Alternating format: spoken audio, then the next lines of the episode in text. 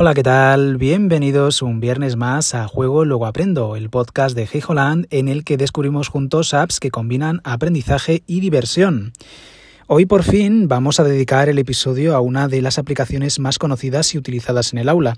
Se trata de Kahoot, plataforma gratuita que permite la creación de cuestionarios de evaluación disponible en app o versión web.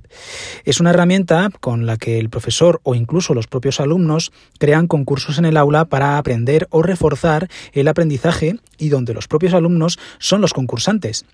Los participantes eligen su alias o nombre de usuario y contestan a una serie de preguntas por medio de un dispositivo móvil. Existen dos modos de juego, en grupo o individual. Las partidas de preguntas, una vez creadas, son accesibles por todos los usuarios de manera que pueden ser reutilizadas e incluso modificadas para garantizar el aprendizaje. Se puede modificar el tiempo de cuenta atrás, las posibles respuestas y se pueden añadir fotos o vídeos.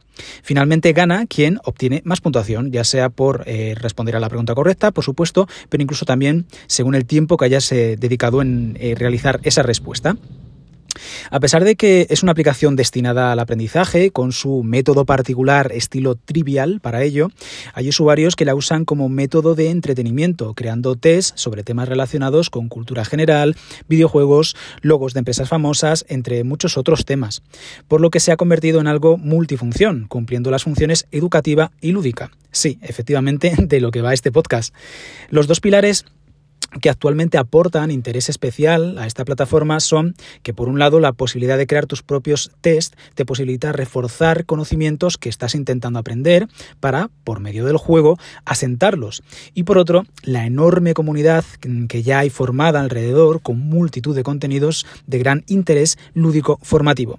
Seguro que ya lo habéis probado, pero si no es el caso, os animo a que le echéis un vistazo. Es cierto que, bueno, pues para seguir adelante con el proyecto, tienen un sistema de monetización por el cual ofrecen contenido premium para aquellos que quieran apoyarlo y con el que generar contenido mucho más variado y entretenido para tus test.